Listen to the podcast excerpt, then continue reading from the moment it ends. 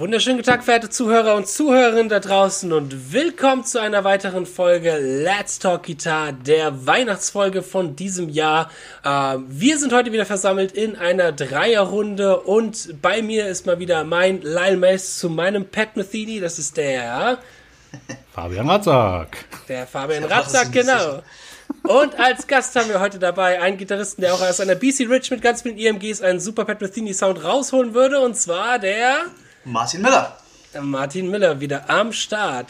Yes. Ja, ihr habt es vielleicht schon gehört. Wir reden heute über Pat Metheny. Ähm, dachten uns, man könnte ja nochmal über einen Gitarristen reden. Äh, zu weihnachtlichen, besinnlichen Zeit, finde ich, passt die Pat Metheny Musik auch immer ganz ja. gut zu. Und deswegen haben wir uns dafür entschieden. Und wer eignet sich denn da nicht besser als Gast als der liebe Martin? Genau, grüße dich. Schön, dich hier wieder dabei zu haben. Jawohl. Yes. Danke, dass ihr mich habt. Genau. Wir wollen heute mal so ein bisschen durchgehen, ähm, ich sag mal, eine Historie von Pat Metheny, den Einfluss von Pat Metheny auf die Jazz und auf die Gitarrenwelt, aber auch auf uns, unseren Einfluss von Pat Metheny und so ein bisschen, halt mal ein bisschen darüber philosophieren und plaudern, wie toll doch eigentlich Pat Metheny ist, was man vielleicht mhm. auch an ihm kritisieren könnte.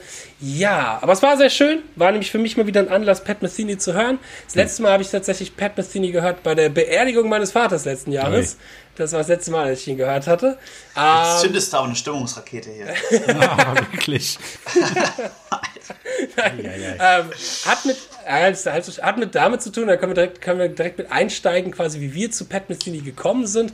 Ich bin nämlich mit Pat Metheny groß geworden. Also ich oh. höre seit kind, Kindheit alter Pat Metheny. Mein Vater ist ein riesiger Pat Metheny-Fan, hat damals die ersten Konzerte, die er in Deutschland gegeben hat, äh, 77, 76 mitverfolgt und ist ja riesiger Pat Metheny-Fan. Seitdem ich, seitdem ich denken kann, lief überall bei uns irgendwo Pat Metheny. Das, das war so mein Einstieg und mein Kontakt mit Pat Metheny. Wie war das denn bei euch so? Martin, wie war das bei dir so? Wie kommst du so zu Pat Metheny? Ich habe einen, einen Gitarrenlehrer gehabt, der viel von dem erzählt hat, war dann auch in diesen ganzen äh, Konservatoriumskreisen, war das auch ein Name, der immer wieder gefallen ist. Und das erste Mal richtig in Kontakt gekommen mit ihm bin ich, als, zu, als mein Cousin mir zu Weihnachten die Imaginary Day Live-DVD geschenkt hat. Da war ich 17. Also Schön. Das, ja, das dürfte so 2002 gewesen sein. Das war mein, mein erster echter Berührungspunkt.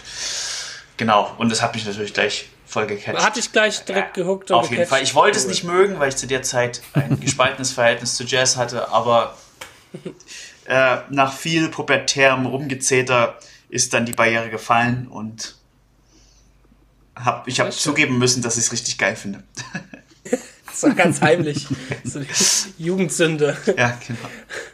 Wie war das bei dir, Fabian? Wie kamst ja. du so? Wann hast du es erstmal von Pat Metheny gehört? Bei mir ist es sehr spät, muss ich gestehen. Und äh, derjenige sitzt auch hier, der mich da äh, quasi mhm. reingewacht hat. Das war nämlich der Martin, der dann irgendwann mal zu mir sagte, hör mal hier, Have You Heard? Äh, eines meiner Lieblingsstücke mhm. auch von ihm transkribier das doch mal. Und ich habe das nur gehört und habe mir gedacht, ist Ui. klar.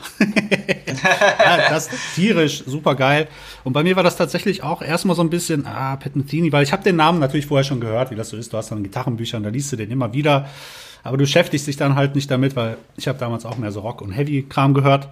Aber als ich das dann gehört habe und mich dann so ein bisschen mit ihm befasst habe, ähm, dann bin ich erstmal aus dem Staunen nicht rausgekommen, weil das halt jetzt nicht nur gitarristisch, sondern auch äh, vom kompositorischen Aspekt halt äh, Aber hallo, ein Genie ist einfach. Ne? Kann man nicht anders die, sagen. Das ist eigentlich das, was mir, mir am besten gefällt. Ja. Und ich glaube auch, was der Unterschied von Pat Metheny zu den meisten Gitarristen ist, die in diesem oder in ähnlichen Podcasts bedient werden, ist, dass das Publikum von dem halt überhaupt nicht Gitarristen sind per se. Mhm. Ja. ja. Das, weil, ja, weil eigentlich die komplette, die komplette Jazzwelt Pat Metheny ja. hört und respektiert. Ja. Auch, auch, äh, er ist ja schon auch ein extrem erfolgreicher Jazzmusiker, muss man auch dazu sagen. Also der ist schon einer der, glaube ich, mit der erfolgreichste aus unserer noch lebenden Jazzmusikern, wenn überhaupt ja. vielleicht der äh, auf alle Fälle ist. Äh, ja, aber er hat im Grunde den gleichen Status in der Jazzwelt wie, wie jemand wie Chick Corea. Mhm. Ja. Und das kann man, glaube ich, von keinem, wenn ich mal so drüber nachdenke, das kann man, glaube ich, von keinem anderen Gitarristen, der noch lebt, behaupten. Stimmt, ja. Nee, da hast du recht. Die meisten sind bekannt als Gitarristen genau. für das, was sie tun. Auch egal wie großartig die sind, ein Gambale oder ein äh, Mike Stern oder so. Ja. Aber die alle sind nicht so diese geilen Komponisten in so vielen verschiedenen Bereichen, wie es Pat Metheny zum Beispiel ist. Ähm, Und das finde ich jetzt auch nochmal so sehr schöne Sache. Da können wir direkt auch so ein bisschen einsteigen, was eigentlich so besonders auch an ihm ist, ist halt auch die Vielfalt, worin er drin komponiert. Mhm. So. Ähm, dass er ja nicht nur, dass er sich in so vielen Dingen ausgetobt hat, ähm, dass er nicht nur, ich sag mal, den klassischen, traditionellen Jazz bedient, ähm, den er auch ja auch sehr gut macht und sehr leidenschaftlich macht, vor allem auch auf Live-Platten höre ich mir das echt gerne an. Da gibt's eine Trio-Platte von 2005 oder so, glaube ich, wo er sehr, sehr viele ähm, ähm, Solar und solche Miles Davis Standards spielt, eine super Scheibe. Das ist, voll, das ist die 99 2000, ne? Genau, genau, hm. genau. Ja. Ähm, und aber halt auch experimentiert mit ganz verschiedenen Dingen. Ich erinnere mich da nur, ich weiß nicht, ob das einer von euch gehört hat, Song X zusammen mit Ornette Coleman, mm, wo er so eine Free Jazz Richtung mm. zum Beispiel geht. Mega, mega geil. Oder folkloristische Sachen. Mm. Da hat er ja auch sehr, sehr viel. Diesen amerikanischen folkloristischen Gitarrenmusik gemacht. Amerikaner-Sound hat er auch drin. Genau. genau. Der ist sogar ein der hat ja sogar Musik mit, also Filmmusik mit David Bowie gemacht und so. Und so. Ja, ja, äh, hier, This is Not America von, ja. das war auch einer der ersten Filme, die ich in meinem Leben je gesehen habe, weil halt mein Vater damals riesiger Fan war. Ähm, Falke und der Schneemann heißt der Film. Hm. Genau, da hat der Film Musik mitgemacht. Genau, sehr schön. Oder Map of the World, Was, ne? Auch genauso. Auch Filmmusik. Prinzip für den, ja. Ne? Wunderbar. Martin, du, ich habe damals ein bisschen sehr stark mitbekommen, als ich das erste Mal dich entdeckt hatte, dass du mhm. riesiger Pat Metheny-Fan bist, vor allem durch dein Stück Travels, wo es ja auch diese wunderbare Live-Version gibt von den Mile Newsdays. Warum hast du dich denn damals eigentlich so für dieses Stück äh, explizit interessiert, das zu machen und halt auch dann relativ oft tatsächlich in deinem Programm zu spielen? Ja. Weil das ja eigentlich eher auch, ich würde, also ich kannte es zum Beispiel gar nicht, dieses Stück. Ich würde es eher als ein, als so ein bisschen nischig, Secret, Secret von ihm erwähnen, ja. Wie ja, wir hatten, das? Das war, das, das, das Stück habe ich das erste Mal gespielt, so 2011 rum, als, als ich mit einer Dresdner Band um Tom Götze herum, dem Bassisten Tom Götze herum, mhm. äh, als wir einen Michael, Michael Brecker Tribute-Abend gemacht haben. Oh, und es schön. gibt halt diese Version von Michael Brecker von Travis mit Pat Metheny. Ah. Und an der haben wir uns da orientiert. Das haben wir da als Zugabe gespielt. Und dann, das Stück hat mir so gut gefallen, dass ich das dann einfach dauerhaft in mein Repertoire ja. mit aufgenommen habe. Ja. Ja, weil für die, die es jetzt nicht kennen oder nicht mehr haben, das ist, glaube ich, nicht etwas, woran man erstmal denken würde, wenn man Jazz hören würde, weil es ja dann doch sehr Nee, das ist, das ist im Grunde Amerikaner so. Folk. Genau, ja. genau. Das ein Hammerstück. Von welcher Platte ist das denn? Weißt ich glaube, das ist von Travis. Ja, stimmt. Heißt ja, die Platte so? Ja. ja. Ach was. Ah ja. Aber gibt natürlich x Versionen davon. Also. Ja, ja. Das ist, ja, Pat Metheny. Ich muss ein bisschen aufpassen heute, dass ich nicht Pat Martino sage, weil wir haben letztens erst eine Pat Martino-Folge ja, genau. aufgenommen. Sehr gefährlich. Der ja noch ein bisschen eine andere äh, Jazz-Richtung geht. Habt ihr die beiden jemals in einem Raum zusammen gesehen? Ähm, ich habe zwar Pat Martino nee. mal live gesehen, auch mehrmals, hat ja auch schon einen Workshop und hab dir noch mal die Hand geschüttelt und so. Ja. Ähm, aber Pat Metheny habe ich, hätte ich dieses Jahr das erste Mal live gesehen, wenn es nicht ausgefallen gewesen wäre. Ich musste meiner Geschichte gestehen, ich habe Pat Metheny auch nie live gesehen. Das, ich auch nicht. Ich hatte die Gelegenheiten und ah. ja, und jetzt, wenn man sich das so aus der 2020er äh, Sichtweise mal anschaut, dass man das sich hat entgehen lassen, ist natürlich kriminell. Ja, ja, ich hätte es auch damals, mein, ich weiß noch, meine Eltern sind ab also haben immer die Möglichkeit wahrgenommen, den zu sehen, wenn mhm. er hier in der Ecke war. Und auch in meinem jugendlichen Leichtsinn, ich fand das auch immer okay und cool und habe bis vor meinem Studium das auch nie wirklich so gewertschätzt. Das ging erst dann in meinem Studium los, habe ich dann auch immer die, die Chancen verpennt. Und jetzt dieses Jahr, es war so ein bisschen mein Geburtstagsgeschenk gewesen von meiner Mom, mhm. aber dann halt 2020. Ja. Scheiße. Aber soweit ich weiß, wird es wahrscheinlich verschoben. Also vielleicht kriege ich ihn ja 2022 dann irgendwie noch zu sehen. Er ist ja auch noch recht jung, tatsächlich so als, als von den Jazz-Leuten. Mein 54er Jahrgang ist jetzt äh, in seinen Mit-60ern. Das ist ja tatsächlich noch für, verglichen mit anderen Jazzmusikern aus der Liga, ja noch ein Alter, wo man sich denkt, okay, da wird man auch noch ein bisschen was von ihm hören. Ne? Hatte, der hat doch auch jetzt eine Platte rausgebracht, ne? Eine neue. Eine Single, glaube ich, ich oder? Ich meine eine Single. Ich weiß nicht, ob das eine ganze Platte war, ehrlich gesagt. Bin mir aber auch nicht hundertprozentig sicher. Er ist auf alle Fälle noch sehr das aktiv. Ein YouTube-Video. ja, wie, was sind denn so eure Lieblingsplatten? Was ist so ein, oder habt ihr da sowas in der Richtung, wie ihr das zum Beispiel kategorisieren würdet? Es gibt irgendwelche Platten, von denen die euch besonders umgehauen hatte, die man sehr empfehlen kann. Fabian, bei dir hast du Lieblingsplatten von ihm? Ja, definitiv das Have You Heard, also von, ist glaube ich Letter from Home, ne? Mag ich sehr ja. gerne. Ich mag mhm. aber auch zugegebenermaßen das Album Kin, ich weiß nicht, ob es Kin ausgesprochen wird, sehr gerne, so ein bisschen ja, ruhiger. Ja, das ist relativ von 2011 ungefähr. Genau, das ne? mag ich sehr gerne ja. und auch äh, Unity Session natürlich, ganz klar, super geil. Das sind so meine Favoriten. Mit den alten Sachen, ähm, dafür müsste ich tatsächlich noch ein bisschen mehr hören, bin ich ganz ehrlich. Ich bin jetzt nicht so, wie gesagt, 2010, 2011 aber ich bin, ich bin nicht da erst so reingekommen in die Materie, da musste ich mich noch mal ein bisschen mehr einhören. Ne? Also kann ich mir mhm. nicht so mhm. wirklich äh, ein Urteil erlauben. Aber das sind so Martin, meine, das, mein Lieblingsdinge. Ja, meine Nummer eins ist unumstößlich Letter from Home. Mhm, und die ist geil, ja. Und äh, ich würde aber auch noch Still Live Talking in die in dieses in diese Region Oh ja, ach, das ist so mit Minuano 68 genau. am Anfang, ne? Oh, genau. ich liebe dieses Stück. Ach ja, es ist, es ist da auch ein Stück Minuano 68, wo wieder die kompositorische. Das ist gigantisch, das ja. ist das Ende, es ist diese Akkordfolge mit dem einen Ton, der oben stehen bleibt. Das ist einfach so wunderschön. Hm. Ah, das ist, ja, es ist gigantisch. Ah, es ist großartig. Es ist auch die, ähm, Still Life Talking ist die Letter from Home, das sind auch so zwei, mit denen bin ich halt viel aufgewachsen, das waren noch so die Lieblingsplatten von meinem Vater, ähm, welche ich großartig finde, welche ich erst sehr spät entdeckt habe und wo ich mich auch lange reinhören musste, aber ich auch nie eine Platte in dem Ausmaß jemals irgendwie wieder gehört habe, ist The Way Up. Ja, das, das, ich, wollte ich, das wollte ich gerade noch sagen, das sollte man auf jeden Fall erwähnen, ist The Way Up. Ja. Mal aufschreiben. Ja.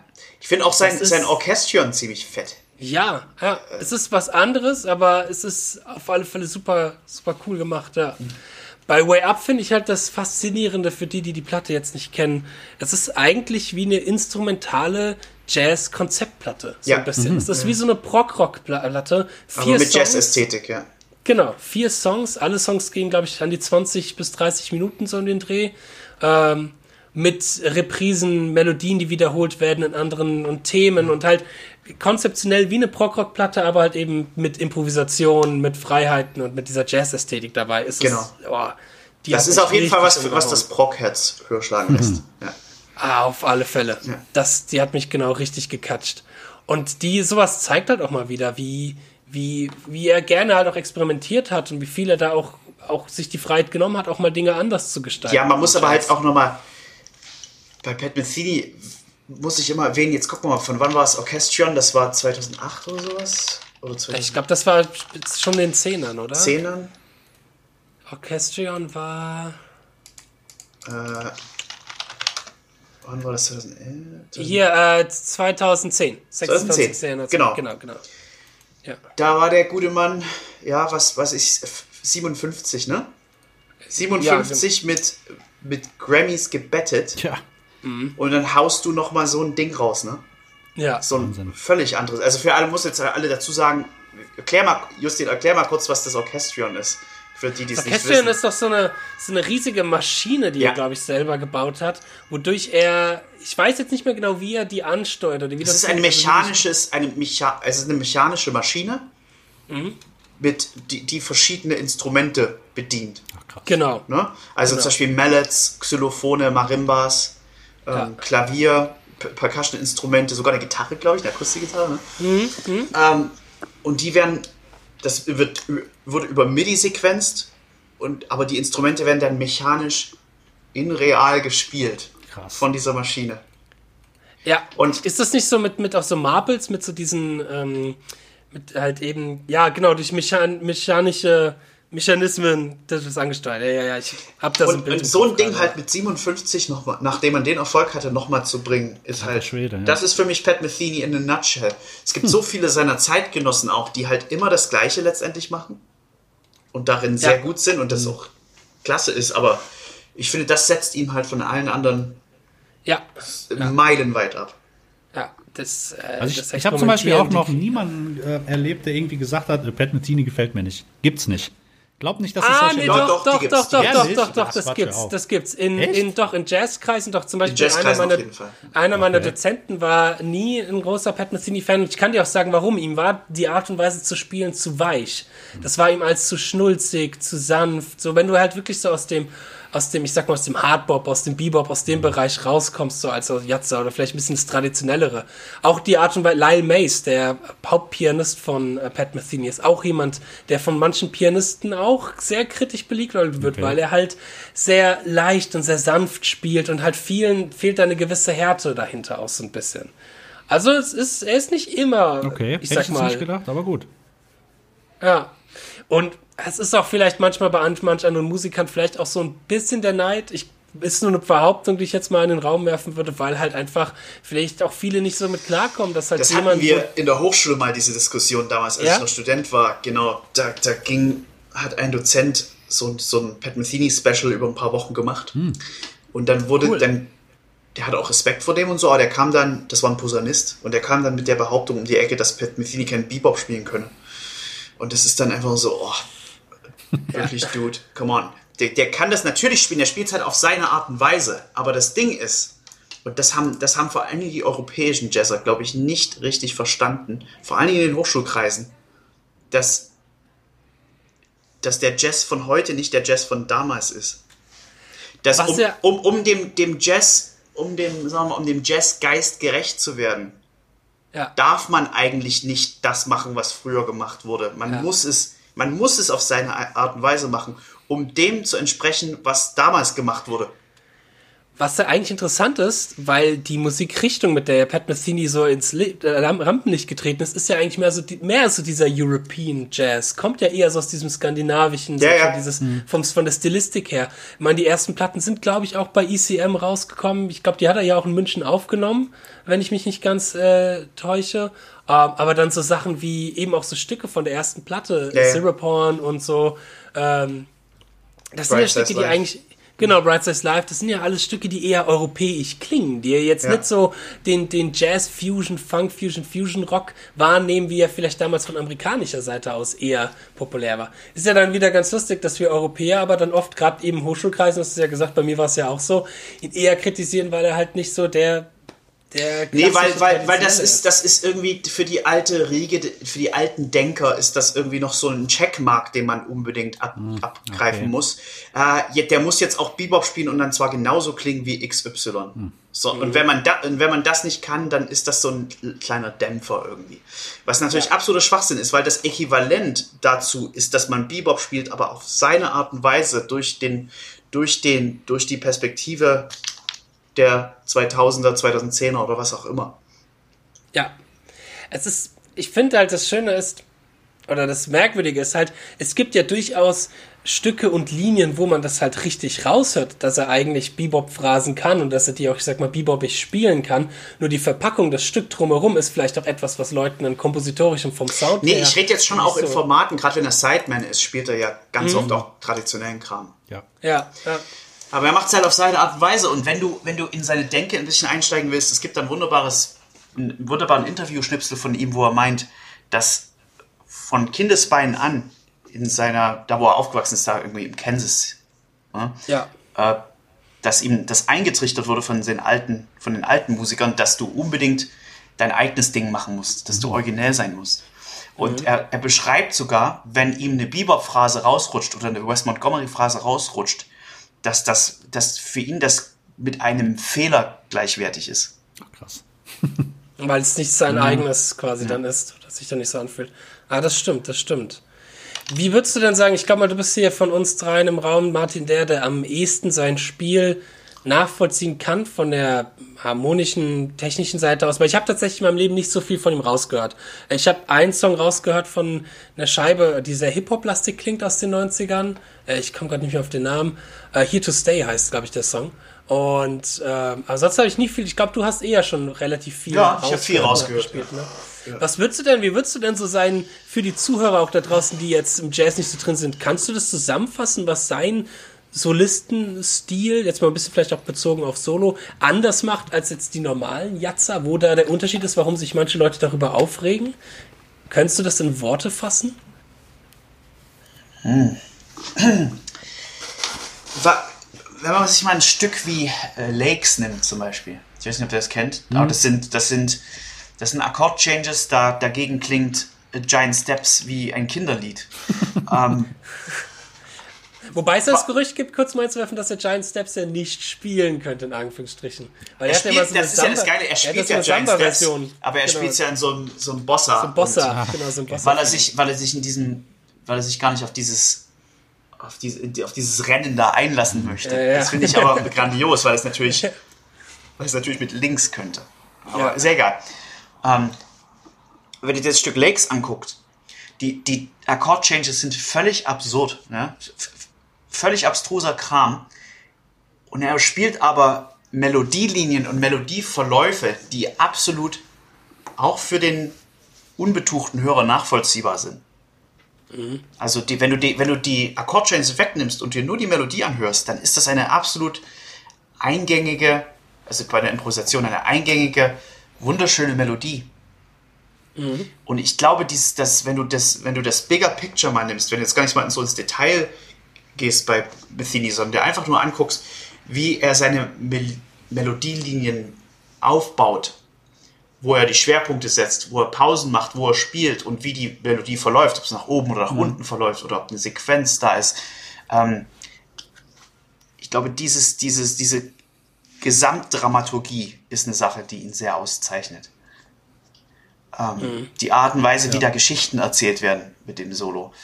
Ähm, das, das zweite ist, würde ich mal sagen, seine, ist sein, seine Phrasierung und Artikulation. Schon sehr besonders. Das ist das, wahrscheinlich, was ihn wahrscheinlich noch am meisten mit absetzt von, von den von Bebop-Gitarristen. Er Hat eine sehr, Ja. er ist eine, ist eine sehr detailverliebte Phrasierung. Ja, das, das sind viele, viele Slides, viele Hammer-ons, viele Pull-offs, stimmt. kleine Bendings, klei- kleine, kleine Inflektionen, um, um die Phrasen herauszuheben. Ich glaube, das ist eine Sache, die mich auch äh, ein bisschen in, die, in Pat Metheny reingezogen hat, wenn, wenn du natürlich, wenn du jetzt 17 bist und irgendwie Andy Timmons hörst und dann, und dann Charlie Christian, dann klingt Charlie Christian vielleicht ein bisschen trocken. Aber Ja. Metheny hat nicht so diese, diese ultra trockene Phrasierung, die im Bebop ja eigentlich erwünscht ist. Ja. Alles so zum Gunsten der Linie, ne? Keine Verfassung Genau. erlaubt, sondern nur die Linie muss sein. Genau, es-. Hauptsache die B13 und die B9 ist drin. Genau, genau. Und das, das macht Pat Metheny halt nicht. Pat Metheny ist auch ein Soundästhet. oh ja. ja. Und hat auch, Kann man direkt als. Ja, ja, Fabian, hat sorry. auch Eigenarten, wie er zum Beispiel den Ton erzeugt mit der rechten Hand alleine. Wie er das Pick hält, wie er anschlägt. Er benutzt ja auch, glaube ich, die, die Seite vom Pick, also nicht die Spitze, sondern die Seite vom Pick. Ja. Hält das irgendwie zwischen. Nee, ich glaube, er hält es anders. Er hält, hält oder zwischen 180 Daumen und ne? Zeiger. Ah, okay, okay. Genau, und er hält Ja. zwischen, zwischen Daumen, Zeiger und Mittelfinger auch, ne? Ja, genau. Also er macht so diese Dreifinger-Geschichte, oder? Ja. Das ist Und er schlägt auch nicht so nach unten an, sondern eher so weg von der genau, Seite. stimmt. Ja, ja, ja, ja, er hat einen sehr, sehr eigenen Stil, das zu spielen. Und das macht's tricky. Also dieses Solo, diese eine Linie, die ich immer rausgehört habe, das war schwer nachzuspielen mit der Phrasierung. Und vor allem, wenn du halt vorher diese phrasierungslose Bebop Welt, sag ich mal, gewohnt bist und auf einmal willst du was nachspielen mit eben den ganzen Slides und den Hammer-Ons drin und komischen Fingerpositionen und alles. Das macht's sehr anstrengend. Das ist nicht ohne, Was, ja. was auch, ich, ich, ich erstaune es immer, dass wenn über grandiose Technik gesprochen wird, der Name Pat Metheny nie fällt. Weil, klar, der schreddet nicht à la Paul Gilbert, aber versuch mal diese Linien zu spielen. Das ist, das ist Ja. absurd, wie schwer das, ist. ist- Und, und vor allen Dingen, und das geht gar nicht darum, auch nur die Linien zu spielen. Spiel's mal so flüssig wie er. ja. Da ist ja. da ist ja jede Note verbunden. Das ist ein riesiger Legato-Haufen.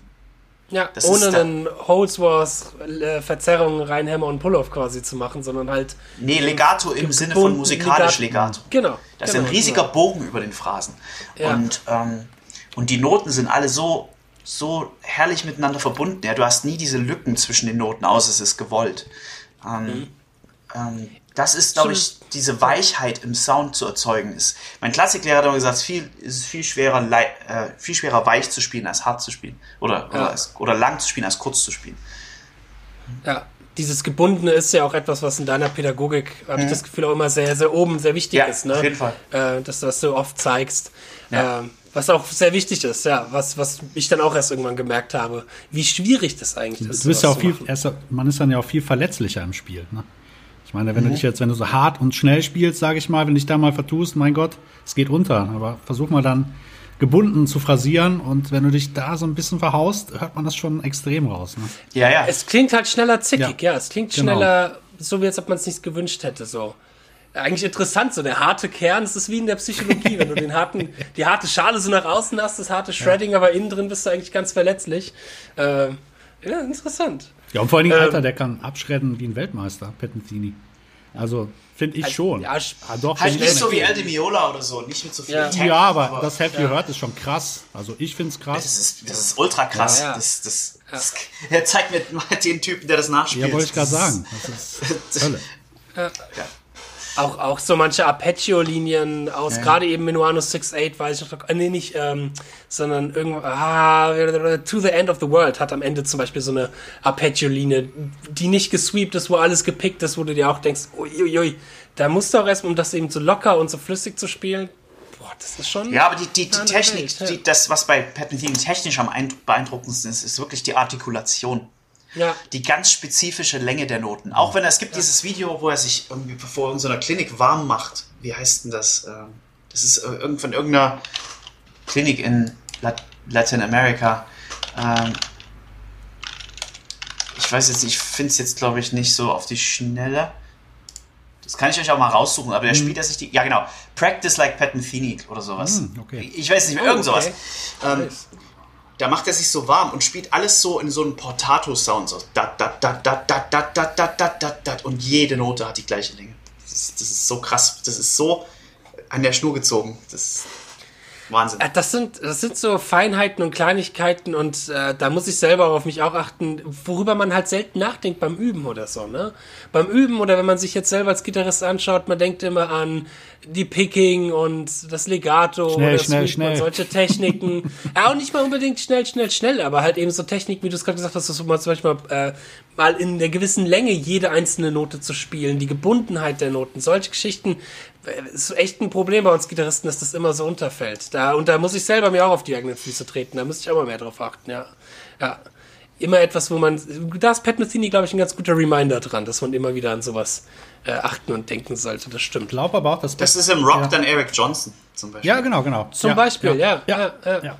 Genau. Absolut. Ja. Ähm, wir hatten vorhin kurz das Thema Sound angeschnitten. Ich dachte mir, ja, das ist vielleicht auch eine ganz gute Überleitung, weil ja Pat Metheny auch nicht nur gitarristisch grandios ist und auch nicht nur von der Komposition, sondern auch jemand ist, der soundtechnisch sehr, sehr gerne ein bisschen andere Wege geht als die normalen Jazz-Gitarristen. Mhm. Ähm, und gerade von seinen Gitarren hat er ja drei Stück, die, glaube ich, mit am ikonischsten sind. Und ich glaube, am äh, ikonischsten ist seine Trompetengitarre, wie ich sie immer nenne. Seine Synthesizer-Gitarre, ja. die er da hat. Ja. Ich weiß gar nicht, von welcher Marke die jetzt ist. Ist das eine bestimmte Marke oder? Ist Ibanez. Ist das eine Ibanez, die sind die Gitarre? Ach, spielt er die über Also ich weiß, dass er, die, dass er hat die, Jazz, die Jazz-Gitarre ist äh, eine Ibanez, die gibt es ja auch, aber... Ist das nicht eine... Wenn diese ich sag, braune meinst du? Ja, genau, diese braune, aber ich glaube jetzt, wo das Ach nee, das ist eine, stimmt, stimmt, stimmt. Das hatte ich letztens noch gesehen. Also er hat, da so ganz viel, er hat da so ganz viele Knöpfe an dieser Gitarre ran. Auch, ja, ja. Also, glaube ich, um die einzelnen Ich dachte aber, das sei eine Ibanez Artist oder sowas, nee. Genau, es gibt eine Ibanez, die, die sehr ähnlich ja, aussieht, ja. ne? Ja. Ja, so eine alte Ibanez. Ähm, aber genau, seine Jazzgitarre, seine traditionelle, ist ja von Ibanez, genau. die Signature. Aber. Hast du die schon mal gespielt? Ja. Aber wenn ich ganz kurz äh, ausholen darf, ich hatte vorher noch ein bisschen recherchiert. Er hatte ursprünglich, ich glaube, die Ibanez spielt er seit 89 regelmäßig. Und wenn ich richtig informiert bin. Vorher Gibson gespielt, ne? Genau, vorher hat er Gibson, Gibson ähm, ES 175 gespielt. Auch hm. mit Flat-Round-Seiten und. Ja, der Klassiker. Ja, er spielt ja, auch dicke genau. Seiten. Ja. Ja. Er spielt er sehr dicke Da gibt es aber, glaube ich, ich glaube, es gibt auch zwei Ibanez-Modelle. Es gibt mhm. eine mit diesem Cutaway oben noch, die sieht ja ziemlich fancy aus. Die hat ja, die hat ja zwei Hörner und dann halt so eine, die ganz traditionell mhm. aussieht. Aber ich hatte noch nie eine in der Hand. Hast du schon mal eine gespielt, Martin? Nee, ich, ich noch nicht. Echt? ich kann mit diesen dicken Omas auch nichts anfangen, wenn nee? ich ehrlich bin. Ist das nix? Nee? Ist nix nee, einfach von der Haptik her taugt mir das nicht. Okay. Mhm. Aber die müssen, werden die noch hergestellt, die Pat Metheny Ibanez? Ja, ich ja, glaube, die waren, die, die wurden auch gut verkauft. Die habe hab ich schon öfters mal bei auch anderen Gitarristen äh, gesehen. Nee, nee. Ja, aber vor allem diese Synthi-Gitarre, ich meine, er war nicht mit der Erste, der das gemacht hat. In den 80ern war das ja so ein Ding, was viele Leute gemacht haben. Ähm, aber ich glaube, die Verwendung ist halt etwas, wo er nochmal sehr, sehr interessant war. Ja. Wie er das verwendet mhm. hat. Und vor allem halt diesen, ja, Trompetensound zu bekommen. Ich glaube, das war wirklich dafür ausgezählt, wie so eine Trompete zu klingen. Es ist so sehr quäkig, sehr. Äh, ja, er hat ja auch mit Trompete angefangen. Ne? Ja. Was sein erstes er, so. Mit acht, glaube ich. Ne? Ja. Ah, das wusste ich gar nicht. Aber da hatte ich auf dem Schirm, stimmt. Ja, also da auch jemand, der immer, immer viel experimentiert. Und dann hatte er auch diese ah, ich komme gerade nicht auf den Namen, diese ganz komische Akustikgitarre mm, gehabt mit, oben mit den, ja, ja, ähm, stimmt. mit der Harfe oben, mit den ganz Zwei, vielen die, Ja, die 42-Seiter. Genau, genau, mit drei Hälsen und allem. Krass. Also auch jemand, der schon immer versucht, auch dort gewisse Grenzen zu sprengen auf eine gewisse Art und Weise, wo du andere Gitarristen ja. hast, die wie gesagt total grandios sind in dem, was sie tun, aber halt den ganzen Tag lang nur Telecaster spielen oder was auch vollkommen okay ist, aber da sieht man auch wieder, wie Pat Metheny eben versucht, was Eigenes auch ja. immer zu machen, einen eigenen Stil auch zu fahren. Ja. Was definitiv auch vielleicht ein Garant auch für seinen Erfolg ist. Ja, natürlich. Weil wenn wir jetzt mal so ein bisschen anderes äh, Paralleluniversum anschauen und uns mal vorstellen, Pat Metheny wäre von dem, was er tut, von der, von der Handwerklichkeit genauso gut, aber wäre nicht diesen eigenen Weg gegangen, wer weiß, ob er dann je so erfolgreich geworden wäre. So. Dann wäre er da, wo jetzt viele andere Jazzgitarristen, mhm. grandiose Jazzgitarristen ja. sind. Ja. Aber Pat Metheny ist halt noch einige Schritte weitergegangen. Ich glaube, der sieht auch eher so das große Ganze, anstatt jetzt nur irgendwie die Gitarre und äh, was kann ich da alles machen, sondern. Ja, die Gitarre ist, nur ein Tool für ihn. Genau, ja. Mhm. Ja. Ähm, das, das fehlt mir manchmal auch bei Jazz-Gitarristen. Ähm, dass auch eben dort auch mal eigene Stücke geschrieben werden. Das fehlt mir bei Jazzmusikern im Allgemeinen. Ja. Es ist halt viel, also ich meine, ich finde es auch, ich finde es super schön, auch Standards zu hören, weil ich finde, an Standards kann man sich so ein bisschen eben eine gewisse Stilistik von, im Solo-Bereich, eine gewisse Stilistik von einem Gitarristen auch so ein bisschen annähern, weil du halt nämlich die Vergleiche setzen kannst, weil du nämlich sagen könntest, ah, ein Wes Montgomery hat über den Akkord vielleicht das und das gespielt und hier Mike Stern spielt das und das. Man hat so ein bisschen die Vergleiche. Aber ja, das eigene Stücke schreiben, was da eigentlich auch, ich sag mal, der Fingerprint auch eigentlich in der Musik. In der Musik geht es ja auch darum, eigene Stücke zu schreiben. Weißt du, dein, dein Fingerabdruck ist ja nicht, was für ein Solo du über Donna Lee gespielt hast, sondern dein Fingerabdruck ist. Soli sind ja auch, wenn wir jetzt mal ehrlich sind, Soli sind ja auch, die sind für uns wahnsinnig wichtig, mhm. aber die sind im musikhistorisch nahezu irrelevant. Ja. ja. nahezu vergessen, bevor sie zu Ende sind. ja, das stimmt. Das ja, wenn man das mal vergleicht mit anderen Musikrichtungen, wenn ich mir das mit der Klassik zum Beispiel vergleiche, da werden ja eigene Solis nie geschrieben. Es ist dann halt eher die Interpretation von, in Anführungsstrichen, sag mal, Soli, weil man es ja auch so nicht ganz nennen kann. Aber was im Vordergrund steht, ist immer noch die Komposition. Ja. Und das ist im Jazz halt so einen, also und idealerweise dient dann die Improvisation dazu, die Komposition auf eine höhere Ebene zu, zu ja. heben. Ja. ja. Und es ist so, aber auch so, ich habe das schon das Gefühl, dass es auch ein sehr starkes Gitarristenproblem sein kann. Ähm, weil wenn ich mir jetzt zum Beispiel Bassisten anschaue, die haben nicht die Möglichkeit, einfach vom Instrument her so extrem zu über zu improvisieren, über zu solieren wie wir mhm. Gitarristen. Die müssen sich reduzieren und die schreiben dann halt oder mögen das Simplere auch oder gutes Songwriting auch eher mehr. Ähm, oder Pianisten. Ja, wobei bei Pianisten kann sowas auch schon viel vorkommen, dass die einfach nur Standards rauf und runter dudeln. Aber ich habe dennoch irgendwie schon das Gefühl, dass es auch ein sehr gitarristisches Problem ist. So. Ja, Saxophon vielleicht auch. Also, nee, Saxophonisten sind auch so drauf. Mhm. Ja. ja. Ja. Das ist schon, das ist schon eher ein Jazzphänomen, dass sich sehr auf die, auf die Solist, auf die Solistik konzentriert ja. wird, glaube ich. Ja. Und weniger auf die, auf das, auf den Künst, gesamtkünstlerischen Mehrwert. Es ist halt dann immer wieder die Frage, wie man Jazz inter äh, äh, interpretiert oder wie man das definiert, was eine sehr schwierige Frage ist. Das ist die Freiheit in der Improvisation. Ich glaube, viele sehen oder definieren Jazz dadurch, durch die Freiheit, die du im Improvisieren hast mit den anderen Musikern. Und dann ist das Stück, was da drunter liegt, halt eben erstmal nur zweite, zweite Liga und nicht so wichtig. Ja, ja. Ist eine Definitionsfrage mit Sicherheit. Ähm, aber ich finde es auch immer schön, eben ähm, Gitarristen zu sehen, die selber auch eigene Stücke schreiben können. Ja. Was, ich, was ich mich gerade frage, gab es eigentlich so einen Pat Metheny-Klon Boom damals in den 80ern, dass es Tja. viele so Klone gab in dem Stil, die dann angefangen haben, so zu spielen und so zu schreiben wie Pat Metheny? Also ich kenne kenn so, ich sag mal, einen halben, wo ich jetzt nicht sagen würde, dass das ein Klon ist, aber das ist. Wir brauchen einen Namen. Äh, das ist ein Gitarrist namens, äh, der heißt David Becker. Und Beckham. der kommt aus, der kommt aus LA und er hat auch mit Pat Metheny zusammen studiert. Aber ich okay. glaube eher, dass der Sound, weil die klingen sich schon sehr ähnlich. Und er wurde auch immer so als Pat Metheny, das war immer so, ach, das war immer so ein bisschen blöd, weil er war immer so der gefühlte Pat Metheny-Klon. Ich hatte mal ein paar Mal ein paar Lessons bei ihm gehabt, deswegen hat er mir davon erzählt. Aber ähm, ich glaube, dort war eher, dass der Einfluss halt aus derselben Ecke kam, nämlich dieses sehr europäische, dieses sehr äh, European Jazz, traditionell die skandinavische. Ähm, Aber ob es dann in den 80ern, weiß ich gar nicht. Ob's, wir würden jetzt keine Gitarristen einfallen, die man irgendwie groß als Pat Metheny-Klon setzen oder sagen würde. Von den, von den Jazz-Gitarristen, die so in den 80ern, 90ern hochkamen. Ja, ich kenne das bei den Studenten. Da geht jeder mal so seine, durch seine Pat Metheny-Phase. Ja. Mich eingeschlossen. Ja, aber es ist dann ja auch wieder wichtig, was man eigenes draus macht. Und äh, du hast ja dann eben auch so diese Stilistik von Pat Metheny übernommen und ist dann halt eben versucht, auch ein bisschen die Rockbereiche zu übertragen, wenn Ja. ich das jetzt zum Beispiel so zu sehe. Wie es zum Beispiel bei meinem Stück. Ach, wie heißt es noch? Da, da, da, da, da, da, da, da, da. Ja, wie heißt denn das Stück nochmal? In and itself. Genau, genau. Ich glaube, das ist ja so von der Ich habe ja ein, ein, ein richtiges Metheny-Abklatschstück. Das Ah, ist ja. You Da, and da, Me. da, ja, genau. Genau, genau. Ja, stimmt. Das ist ein richtiger Pat Metheny-Abklatsch. Das heißt, deswegen heißt das Stück ja auch Between You and Me. Between You and, you and Me, das ist a Pat Metheny Rip-Off. ähm, das, das hieß ja auch ursprünglich, also erst hieß es neuer PC-Song, dann hieß es Metheny Rip-Off und dann hieß es Neuer. Me. Neuer PC. Ich Geil. habe jetzt damals geschrieben, da habe ich gerade einen neuen Computer mir zusammengebaut, genau. Und das war das erste, was ich da geschrieben habe. Neuer PC ist da. Hieß es neuer PC-Song. Ah, äh, wer, sein, wer seinen Song Frechdachs nennt, Ja. der Ja, ja, darf auch genau. den neuen PC-Song haben. geil. ja, Hammer, Hammer. Ähm, gibt's denn, wenn du jetzt zum Beispiel Studenten hast, Martin, die, ich sag mal eben mit Pat Metheny sich jetzt nicht so sehr auskennen, gibt's spezielle Stücke und Soli, wo du sagst, definitiv anhören, definitiv mal auschecken? Wahrscheinlich das Have, äh, das, das, äh, Have You der- Heard ist schon Muss, ne? Heard, genau, ja. Das ist auf jeden Fall Muss. Was gibt's denn da noch? Das ist, die, ja, die sind ja alle, alle gut. Also welches Metheny-Solo ist nicht gut? Also das ist ja... Ich finde auch zum Beispiel die Sachen ziemlich geil äh, auf Michael Brecker-Alben, wo der halt immer Ja, Sideman super geil. total. Ja, Ja. stimmt. Auf der ersten Michael Brecker-Platte. Wie heißt das sind so Song for Bilbao zum Beispiel? Mega-Song, ja. Oder ähm, Sissy auf der ersten Michael Brecker-Scheibe. Ja. Wo war denn Pat. Metheny?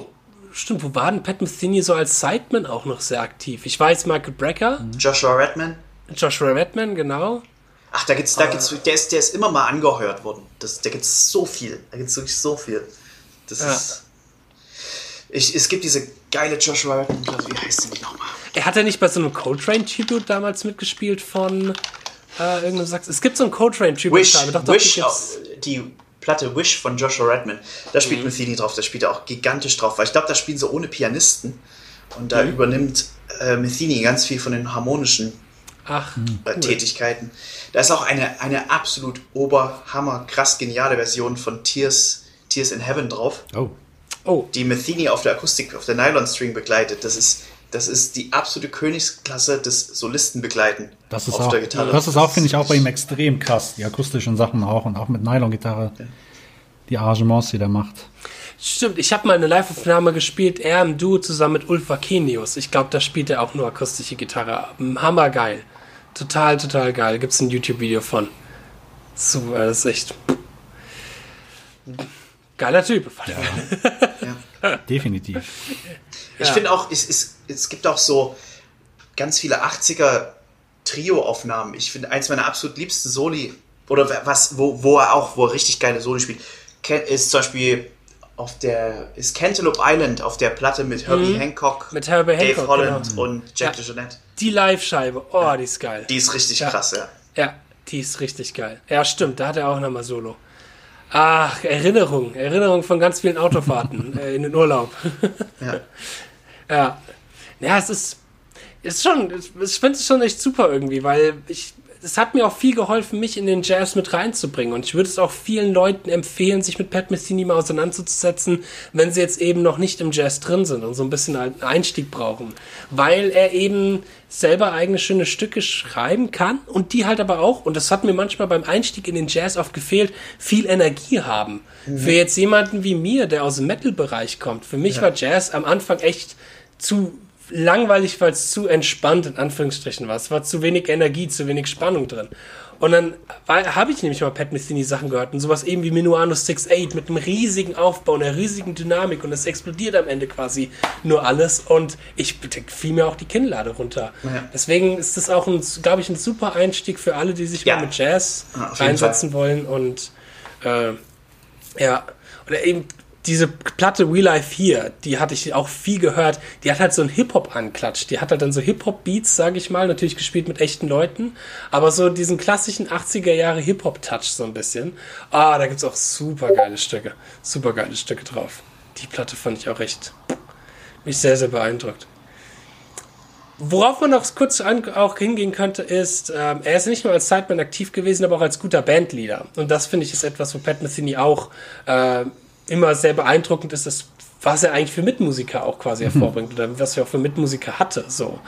Ähm, vor allem erinnere ich mich an eine Live-DVD, oh, ich komme gerade auch nicht auf den Namen, von 2005 ähm, mit ähm, hier seinen ganz klassischen, oh, wie, ich habe gerade Namensbrain wie heißt denn dieser Schlagzeuger, dieser ähm, brasilianische, nicht brasilianische, aber Antonio Sanchez? Genau, Antonio Sanchez. Und wie heißt denn dieser Bassist? Ah, so ein farbiger, der da immer mitskattet. Christian McBride? Nee, nee. Ähm, das ist relativ ein, damals neuer von so 2005. Der skattet immer seine Soli mit. Ah, Das ist komm doch ich Christian nicht McBride, ne? Nein, nein, nein, nein, nein, nein, nein. Warte, warte, warte, warte. Ich rede von. Wo habe ich denn die Live-Scheiben hier von dem? Ach, ich glaube auch irgendwas mit A. Auch ein ganz bekannter. Aber nicht Christian McBride. Ja, aber immer wieder, immer wieder viele krasse Musiker gab. Das ist das, worauf ich hinaus wollte. So, auch viele Musiker, die er hochgebracht hat.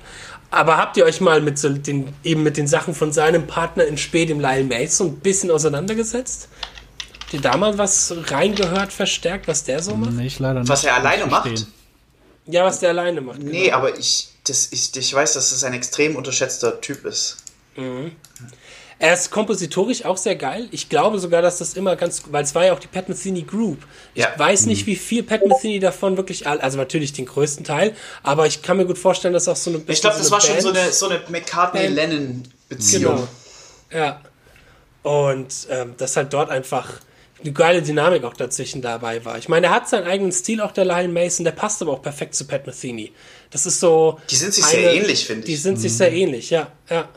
Und äh, ist, aber der ist auch schon, der ist letztes Jahr verstorben, glaube ich, der Ja. Lyle. Ja, ja. Oder? ja. Ja, der ist auch schon verstorben.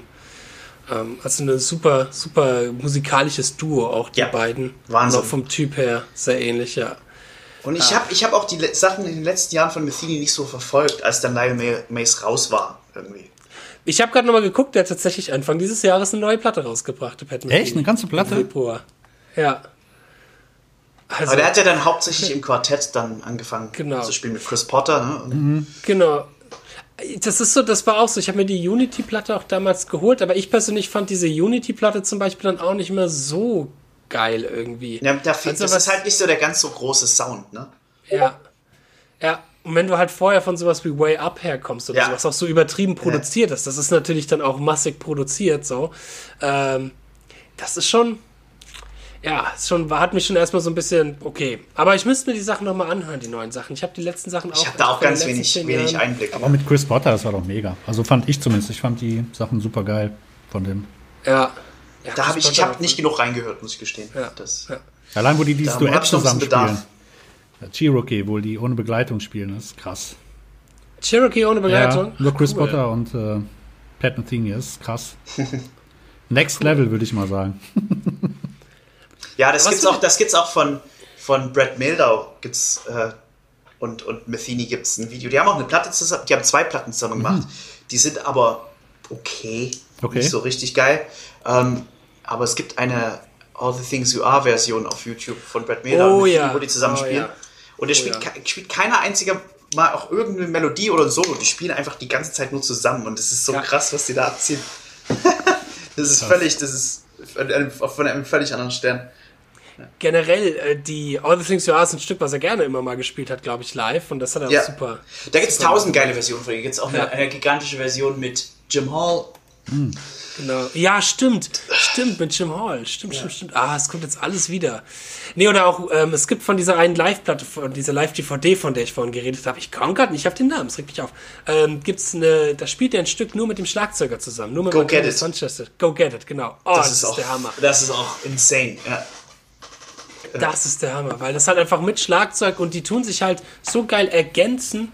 so musikalisch ergänzen, diese zwei verschiedenen Ebenen von Musik machen, dieses Perkussive und dann das Spielen, aber das ist immer noch sehr melodiöses Spielen. Ich habe das Solo noch im Ohr, so, obwohl ich es in Ewigkeit nicht mehr gehört habe. Aber es sind halt einfach Dinge, die im Ohr bleiben, die einfach schöne Melodien sind, die jetzt Hand und Fuß haben. So. Und das ist halt, ja, ah, ist total geil. Ach Gott, ich würde echt mal wieder Zeit, mal wieder ein bisschen mehr Pat Metheny zu hören. So, schon, gibt's schon vieles, was man dabei entdecken kann. Ähm, glaubt ihr, eine Sache, die ich mal gelesen habe, wo als kleines Mysterium, vielleicht auch als kleine Kritik, sind die Soli auf den Platten improvisiert oder geschrieben? Äh, spielt er live genauso. Ja. Ist es so, dass er die Soli 1 zu 1 so spielt live? Nee, ich meine, er spielt, nein, er spielt ja, er improvisiert ja. live und es ist genau die gleiche Qualität. Also, ob es ja. auf der Platte geschrieben ist oder nicht, ist irrelevant, weil live mhm ist die Qualität einfach genauso. Ich glaube nicht, dass er die das, schreibt. Also kann ich. Ich glaube, dass auf den Platten, gerade bei Have You Heard, da ist schon, da ist, glaube ich, zumindest ein bisschen. Geschnitten, meinst im du? Im Studio ein bisschen rumprobiert. Okay, ja, das kann ja. sein. Ich glaube, da wird ein bisschen rumprobiert, bis, was, bis man was hat und dann. Aber, aber die Sache ist einfach die, das sind künstlerische Entscheidungen. Das, ja. das macht er nicht, weil er es nicht anders kann. Weil wenn du seine Live-Version anhörst, dann spielt er da ein völlig anderes Solo, was aber genauso geil ist. Mhm. Das stimmt. Ja. Eigentlich ist das ja total irrelevant. Äh, irrelevant. ah, ich sage immer irrelevant. Ähm, Wenn er so schreibt, dann nicht, weil er es nicht anders kann. Ja, sondern weil es eine Entscheidung Warum ist. Warum auch ja, nicht? Mein Gott, kann er doch machen. So. Ja, ja absolut, das absolut. Das stimmt. Habe ich auch nichts dagegen, klar. Äh, aber es ist halt ein Jazzkreisen und da sieht man auch wieder so ein bisschen die Jazzkultur. Ja, das, das ist aber, aber wen interessieren denn die wen interessieren Jazzer? Wen interessiert denn das? Das, das, Nee, ganz ehrlich, es geht doch um, letztendlich um das, was aus den Lautsprechern rauskommt. Genau. Wenn man die Platte mhm. einlegt. Und, und nicht um die Egos. Ja, das stimmt. Und die Jazz-Egos können schon ganz schön groß sein. Jazz-Nazis. Oh, ja. ja, puh. Gibt es sonst noch Schönes, was ihr über Pat Metheny noch mal sagen könntet, was man noch mal anschneiden kann? Weil wir haben jetzt die 50 Minuten noch voll rum. Die Sind seine Haare echt? sind seine so. Haare. Oh nein, warte, warte. Hat, hat es seit den 80ern, war andere Frage, hat es seit den 80ern einmal das Outfit geändert? Das ist das, was meine Mutter sich immer fragt. Ja doch, der hat jetzt immer so ein Karo-Hemd an. Weil er irgendwie seit den 80ern immer diese weißen Turnschuhe, diese engen blauen Jeans und eben so diese äh, Seemanns Polohemden mit den Streifen immer anhat. Aber kennt, oh, kennt ihr dieses Bild von ihm, wo er, Bild, aus, wo er in Unterhose wo er Unterhose Nein. Das ist so geil. Das ist so geil, ja, ja. Welches das Bild? So, da steht auch drüber. Ja, das ist auch so, so späte 70er, oder? Ne, das könnte Anfang 80er sein. Ich, ich werde es als Thumbnail benutzen, dieses geil. Das ist unbedingt. so krass. Ja. Äh, ist, und da steht auch noch, das okay. ist wie so ein Meme, da steht auch, you may be cool, but ja. you never be Pat Metheny, Pat Metheny wearing trousers play guitar cool. Sehr geil. In his underwear. So. Das ist wirklich ah. zu krass mit dieser Frisur. Geiler Typ. Da gibt es aber ein paar Bilder. Ich habe da mindestens schon zwei verschiedene gesehen. In den 80ern könnte man das noch so klar, machen, ne? Mach das jetzt mal als Jazzmusiker. Martin, das nächste Mal, wenn hier du live hier, hier, Ich habe gerade ein Video gefunden, wo ein Interview in unter... Nein. Äh, aber er trägt, er trägt ein Hoodie, in, in, in, in, Tracks, in Tracksuit, ein Hoodie und ein Shirt, aber eine Unterhose. Alter. Geil. ist ja mega. Geil. Geiler ah, apropos Interview, eine Sache fällt mir noch ein, äh, die man fragen könnte. Gibt es Pädagogik, die den Stil von Pat Metheny gut beschreibt? Ich habe so ein paar Bücher, aber da geht es nicht darum groß, wie er spielt. Das eine ist sein Etüdenbuch, was er, wo er ja immer ja. seine mhm. Warm-Ups aufgenommen hat und die als Etüden verfasst hat. Und dann habe ich dieses riesige Songbook von ihm auch noch. Aber und er hat ein Realbook. Die beiden kenne ich. Das ist auch. Was? Er hat ein eigenes Realbook. Das ist auch nicht so. Ja, das ist dieses. Achso, das, ist das. das ist das Songbook. Genau, okay. genau, genau, genau. Ja. Mit mal eben 500 Stücken drin oder so. Ja.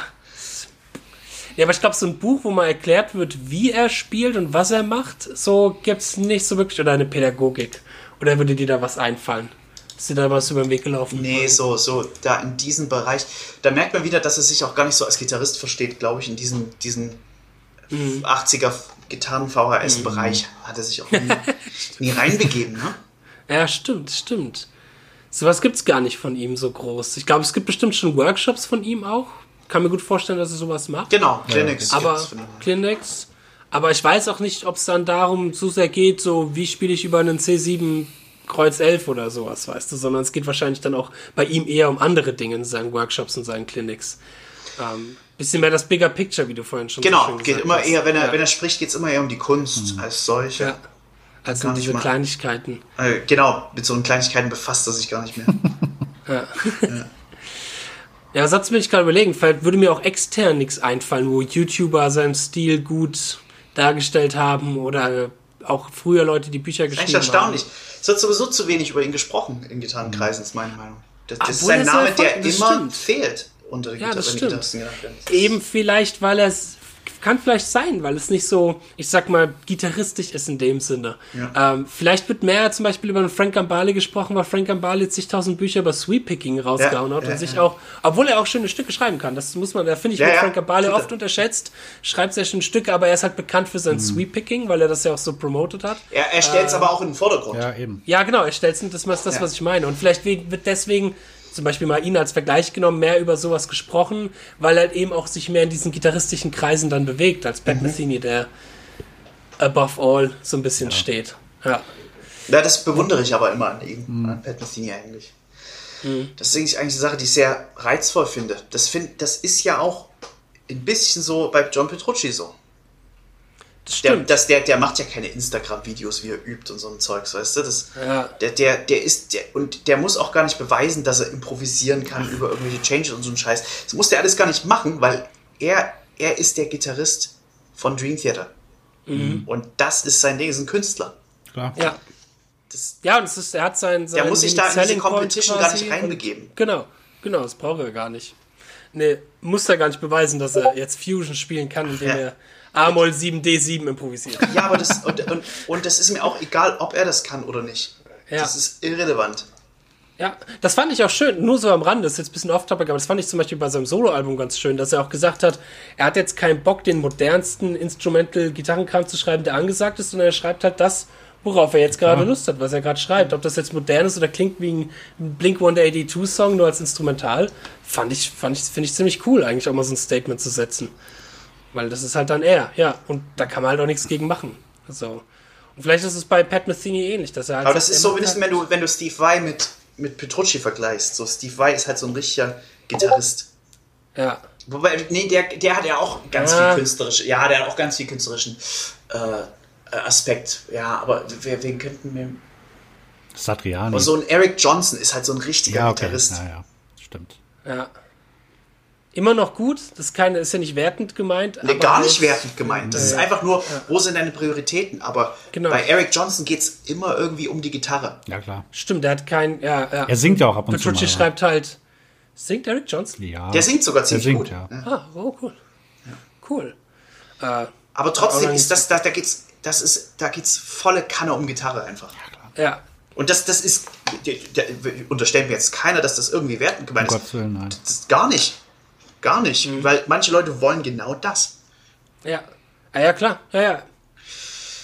Aber, aber und so meine ich, und du, so, so, so, Eric Johnson ist vielleicht auch nicht mal ja nicht das beste Beispiel. Ich, mir, mir würde sicherlich jetzt mal eine Minute nachdenken, ein bestes Ja. Beispiel einfallen. Aber wenn du jetzt diesen Vergleich zu, zu Petrucci Ja, ziehst, dann hast du einen Vergleich von jemandem wie zum Beispiel, äh, jetzt nimmst du jemanden wie Adam Rogers oder sowas, so ein richtiger Jazzgitarrist, Ja, versus ja. Pat Metheny, Ja, das stimmt.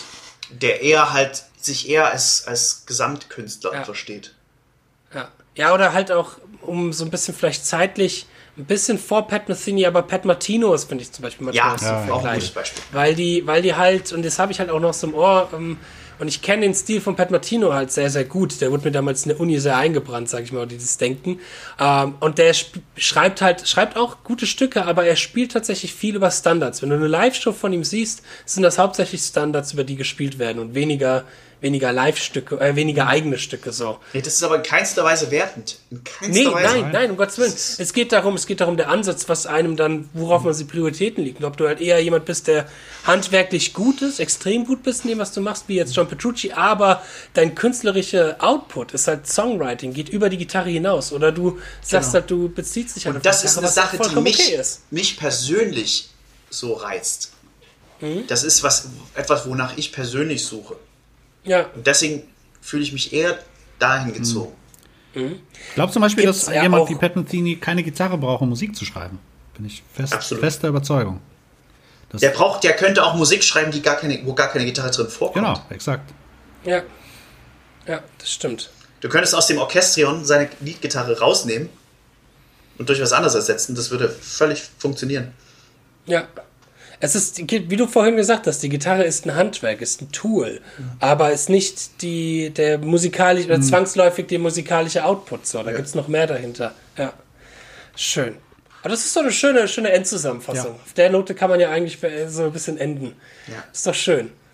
Ja, also liebe Leute, hört euch Pat Metheny an, lohnt sich sehr. Ihr habt ja jetzt ein bisschen hoffentlich einen Einblick bekommen, die lieben Zuhörer da draußen, über den Werdegang und das Leben, äh, nicht ganz das Leben, aber so ein bisschen die Musik von Pat Metheny.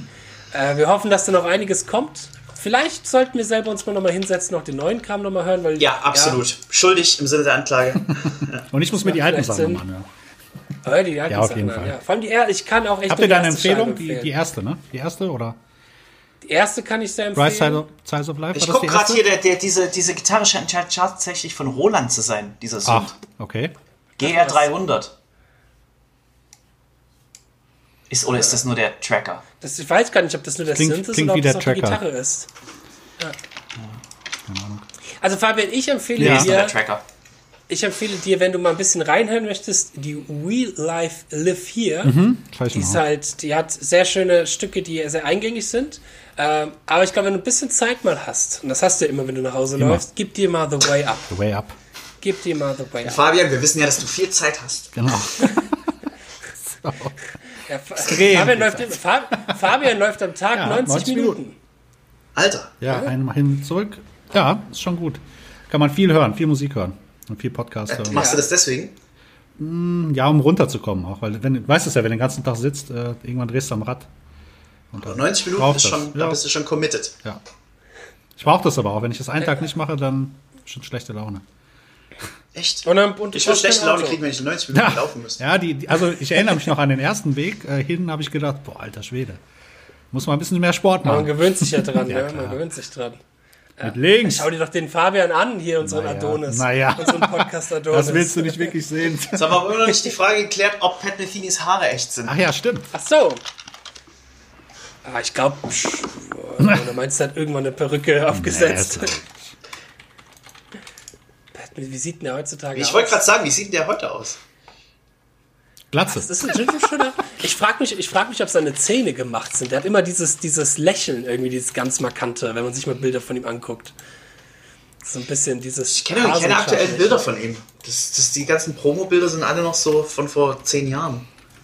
Äh, stimmt, die sind. Ja, okay, wer weiß, wie, wie sehr er sich verändert hat in den letzten zehn Jahren, verglichen mit wie er sich zu den letzten Vielleicht, 30 Jahren vielleicht gibt es irgendwie ein Interview bei YouTube oder sowas. Aktuelles. Apropos Interview, es gibt dieses großartige Interview, wo er über Kenny G ablästert. Habt Ja. ihr das mal Echt? gehört? Das kenne ich. Nee, das kenne ich nicht.